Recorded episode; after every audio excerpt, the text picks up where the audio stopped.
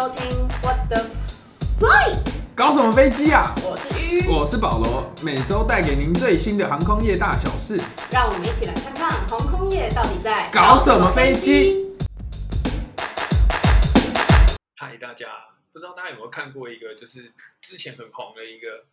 那个综艺节目的桥段，就是他们会问说你要去哪里，就是他们会去路上随机找一群路人，然后问说你要去哪里，就跟他一起去。你有看过吗？很像一个什么 RPC 还是 NPC，反正就跑大地游戏，啊，大学会，玩的那种。他他他就只是说是他可能在人在可能台北，那如果问到那个人刚好要去横村，他就要他们那整个团队就要拉去很村，这样就是有阵子很红这种综艺节目，就是嗯，对他们就是会问到一些很莫名其妙的地方，然后节目就会就会开始有讨论，我感觉蛮蛮好玩。对啊，蛮好玩的。那我、嗯改天等你去卡达的时候可以玩一下，说不定你到时候弄一弄就到阿布达比了。可我就回来台湾，好，所以我们今天的主题就是航空公司到底要飞到哪里？那其实飞到哪里这个议题其实蛮符合大家都知道的一个理论，叫做供需理论。因为基本上呢，航空公司就是按照供需来规划航程的。那供需有分哪些呢？简单来讲，就是有多少乘客要飞，这是第一点嘛。就是如果你飞一个什么台北极到南极，那绝对没有人要飞嘛，那当然这条航线就不可能存在。那第二个就是好，那如果哎这里有人的需求，那有多少航空公司已经在飞这条航线？就像是可能洛杉矶到纽约就是超多超级多航空公司在飞，那我现在再跳进去的话，那我可能可以赚到的钱也没有那么多，所以呢，这个也不一定。再来还要考虑什么？好，我现在要开新的航线了，那我飞机要从哪里来？因为我原本的排班可能飞机就是一定是用最大的利用率嘛，就是基本上能让它飞就飞。那我现在要开一条新的，那我飞机要从哪里？这个也要考虑进去。最后呢，就是组员的问题。他组员去那边要睡哪？他飞过去需要几个机机师在飞机上？啊，组员要多少？要休息多久？这些都是航空公司要去考虑的。全部考虑之后呢，才有可能哎，才会有一些合理的选项再去做选择。这样所以其实就是一个我自己觉得是一个非常复杂的过程，而且牵涉的范围非常的广，就是不只是一个航空公司里面的一个小部门可以决定的事情，它其实就是是整个航空公司的事情。所以，所以我们就是现在从头开始讲，就是大家想到航空公司的商品。你会想到什么？就航空公司真的在卖的东西是什么？机票啊，机票。那机票的背后是什么？是一个地方要到一个地方，就 A 对点到 B 点。对，所以其实航空公司真的卖的商品就是航点，然后串起来叫做航线。可是有这个航点，呃，应该说航点数也不一定等于航线数，因为它有可能，比如说像我们之前讲了，它可能有其其他的航权，它就可以飞第二点到第三点，所以它航点数不一定会等于航线数，所以那就是有点跟哎是国中还是高中会学那个叫什么排列组合有点像。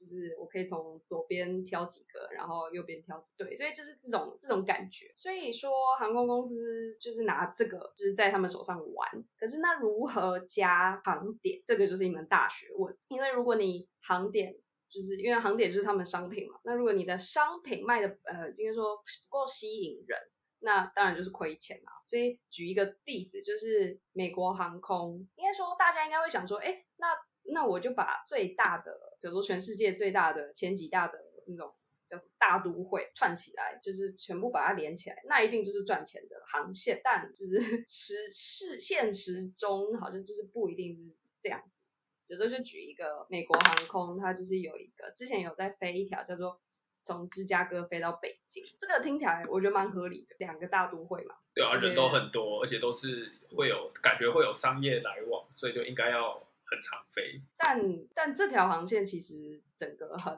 不很不赚钱呢，而且不止不赚钱，它一年就损失了几千万美金在这条航线上，就是不赚钱就算了，他还赔大钱。真的，而且它是比预期还要少八千万，就应该说以一整年的 revenue 来说，它比预期还要少八千万，是芝加哥人都不喜欢去北京，还是北京的人没听过芝加哥？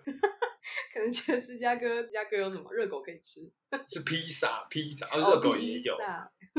还有那个牛肉堡。哎不懂芝加哥哎、第一间麦当劳就是在芝加哥，真假的？那星巴克哦，星巴克在西雅图，没错。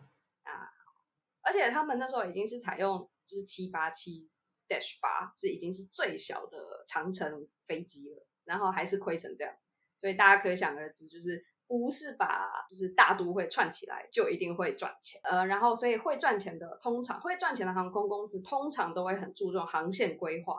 跟管理的这个部分，因为这真的是航空公司的命脉。所以我们接下来就要先就是来讲一下说，哎，那以美国为例，在比如说像呃美国三大航空就是美国航空、达美航空，哦达美，然后联合合航空空，他们在二零一五年的时候，其实总共推出了一百零一条航线，可是到二零一九年的时候，其实只剩下七十趴有，就是还在飞的。那到现在，现在还在飞的航线就不得而知，可是有可能又更少了。可是到截到二零一九年，就是疫情前，只有只剩下七十趴。那其中表现最好的就是联合航空，还有八十五趴的航线仍在服务当中，就代表他们真的其实花很多心力在做航线规划的研究。为什么他们可以这么有这么大的存活率？应该说航线有这么大的存活率，主因就是因为他们有很多航线都是联合航空独占、独有的状况。像是我觉得是蛮妙的，就是好像真的是美国这三间只有联合航空有飞台北。可是之前达美也有飞，他后来就退出。是哦，好像蛮早以前的，我对，这是一个很早以前的新闻。你是多老？大学的时候啊，真假的？才大学对我我印象中是大学，就是他那个时候就不飞。对，但是后，但是讲实话，我们自己要去美国，第一个想到的还是长荣、华航或国泰，就是亚洲的啦。其实也不会想去搭联航，而且那一阵子联航刚好出那个揍人的新闻，大家真的会怕、对，想说我是不是我是不是会变成那个被拖下机的那个？我就是死亚洲人啊。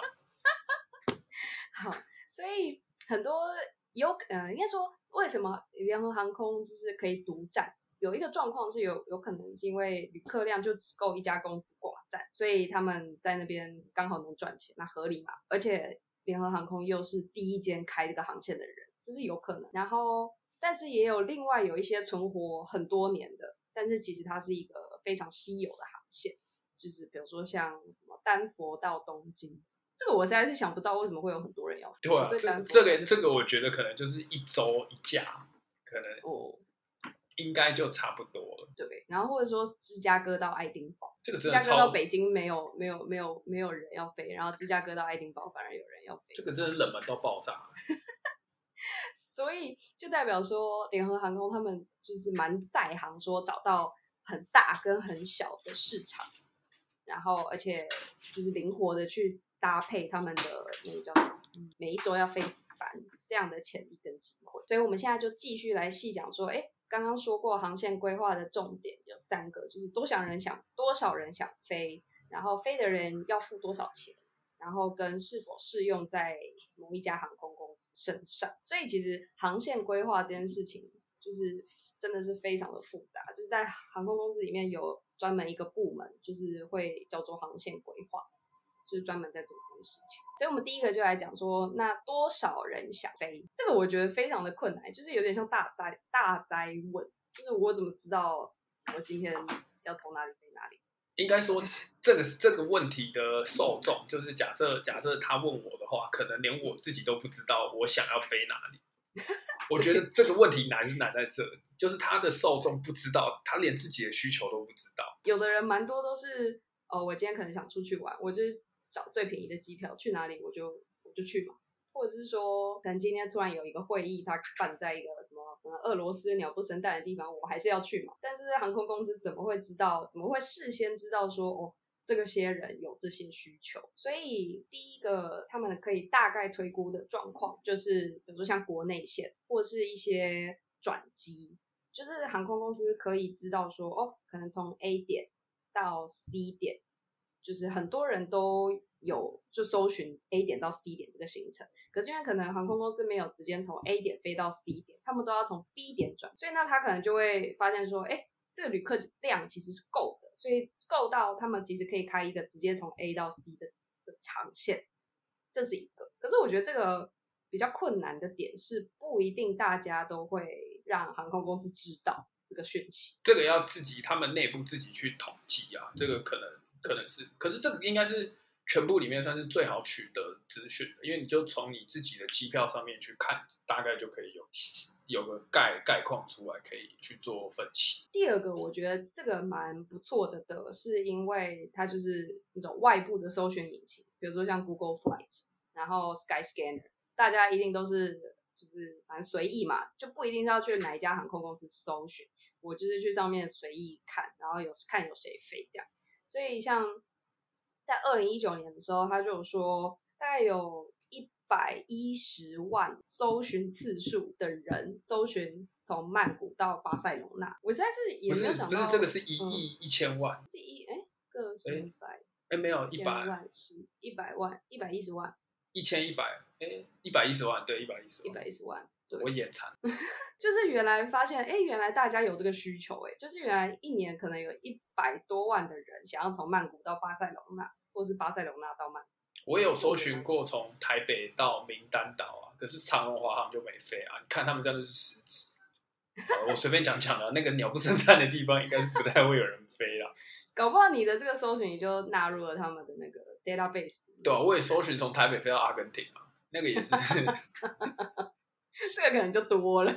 我为我为华航跟长荣的那个后台贡献一份心。所以航空公司其实是可以去跟这些搜寻引擎去买这些资料。好，再来第三个，有一个这个就是我觉得这个是非常非常 rough 的算法，它就是用推估的。它就是航空公司，应该说航空业界有一个叫做 gravity model，然后那它怎么算呢？它就是算，比如说我今天假设我要从台北飞东京，那我就把这两个地方可能有一些会影响，就是旅客会搭乘，就是呃会往返这两个地方的参数，通通放进去。譬如说是 GDP，就他们可能会假设说，哎，GDP 高的地方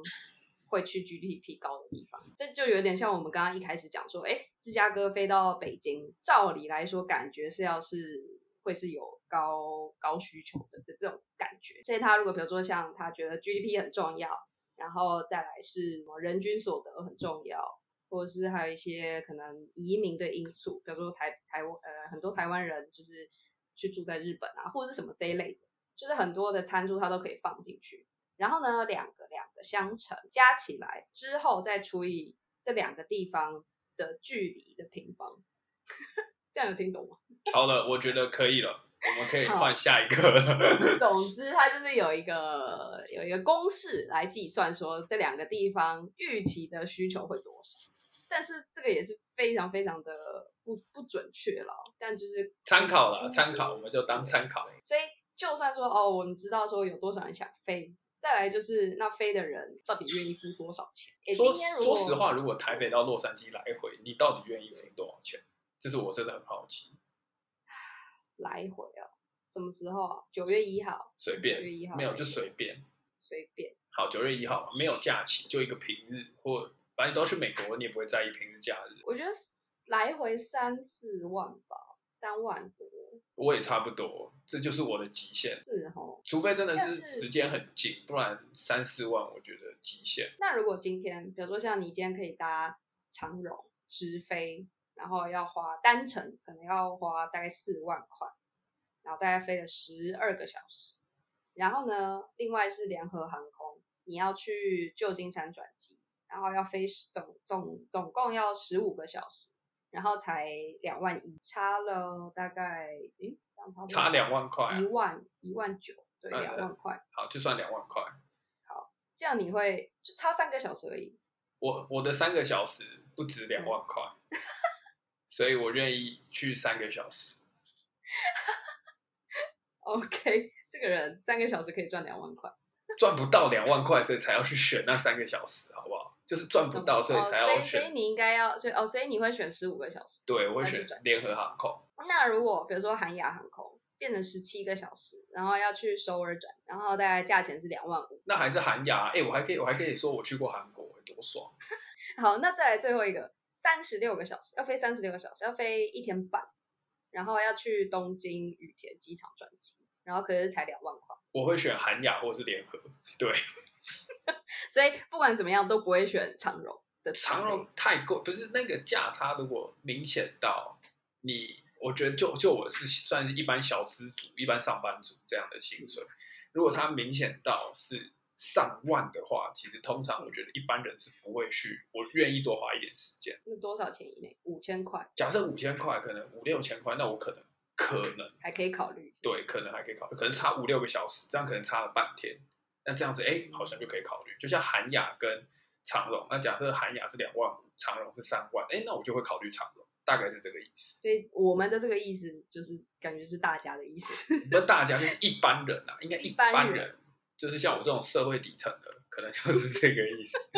所以，所以很其实很多状况是，就是大家要考虑的点是说，那航线就是东，诶，比如说我去，我有去就有回嘛，但是我去程的需求跟回程的需求不一定一样，而且又要看航空公司是谁。比如说像我们是台湾人，那我们一定会比较想要搭国航嘛，那这样我们去的飞机一定很满。可是那回来呢？美国人会想要搭台湾的华航或是长荣来台湾吗？就不见得。所以变成说，以亚洲航空来说的话，就是去美国的这种东飞的航线，通常都会很满。可是西飞回来的航线都会很空，然后再加上亚洲航空公司的成本可能比较低一点，就是人力啊什么之类的，所以其实在一个比较的过程中，就很容易被淘汰。就是他们会航空公司会宁愿就是把资源投入在那些竞争没有这么激烈的航线上。就举一个例子来说，就比如说联合航空，他们从旧金山飞到新加坡，来回十六个小时，才八百美金，因为竞争非常激烈嘛，大家可以想象，就新加坡。但是呢，同理，他们从华盛顿 DC 飞到伦敦只要六个小时，然后也可以，也可以，也可以卖八百块。那以航空公司来说，那我当然是飞 DC 到伦敦就好，我干嘛要飞旧金山到新加坡？所以就算说有些航线是有利可图的，可是如果它跟其他航线相比起来，就是那个利没有这么多的时候，他们也不一定会开这个。所以这个就牵扯到刚刚说的第三点，就是是是否适用在同是否适用在两间航空公司身上，就是应该说就是国籍问题跟方向问题。然后还有乘客的喜好问题，蛮合理的。因为我觉得其实现在乘客啊，对于航空公司的粘着度其实蛮高的。真的，哦就像我举我呃，就我自己为例的话，我自己就比较喜欢搭华航，就是我也不知道为什么，就是我觉得长荣搭起来都好硬哦，我也不知道为什么。你说座椅不是，就是整气氛就整个感觉，对，就是我觉得华航比较那种感觉，因为宾至如归的感觉。不是不是不是，绝对不是，就是就是感觉华航就是爽爽，然后我当选就可以爽爽的那种感觉。华航不要告我，我只是自己这样觉得。但是你要找我们叶配是完全可以，我这快笑死。就是就是我觉得搭上去比较放松吧，就是我自己觉得啊，这是个人感受。嗯，就如果是国籍会这样选啊，我自己偏好国泰，因为我觉得国泰的空姐很漂亮。然后也可以讲中文，中文也通。呃，跟不是可以跟他们讲英文，他们英文是讲那种英国腔，我觉得很好听。对，这就是这完全就是个人喜好，所以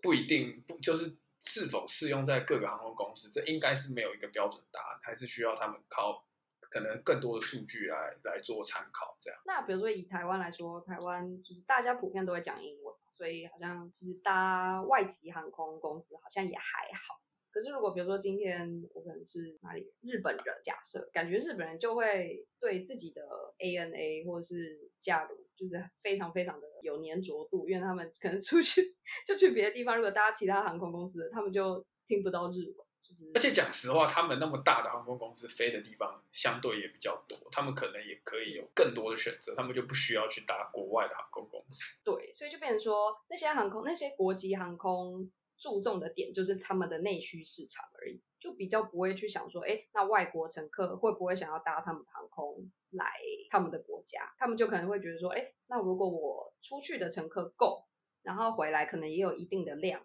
那可能就可以 cover 掉那些卖不出去的机位。就这也是一个思考的点。那为什么长荣、华航拍的广告都要找外国人？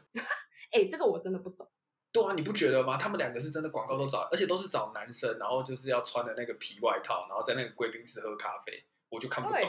两个字都一样哦，两个都一样哦，风格都一样哦。像这样我就觉得新加坡航空就还不错，因为他们都是找亚洲面，就是是感觉很强调他是亚洲来的，我觉得这样可能也会比较特别。感觉华航那场可能就是想要打进这种国外的市场，所以有一种，啊，我不知道哎、落地生根的感觉。好啦，还是他来找我们去规划，然后顺便夜配。长荣华航听到了哦，到时候我们发票寄过去，记得来找我们。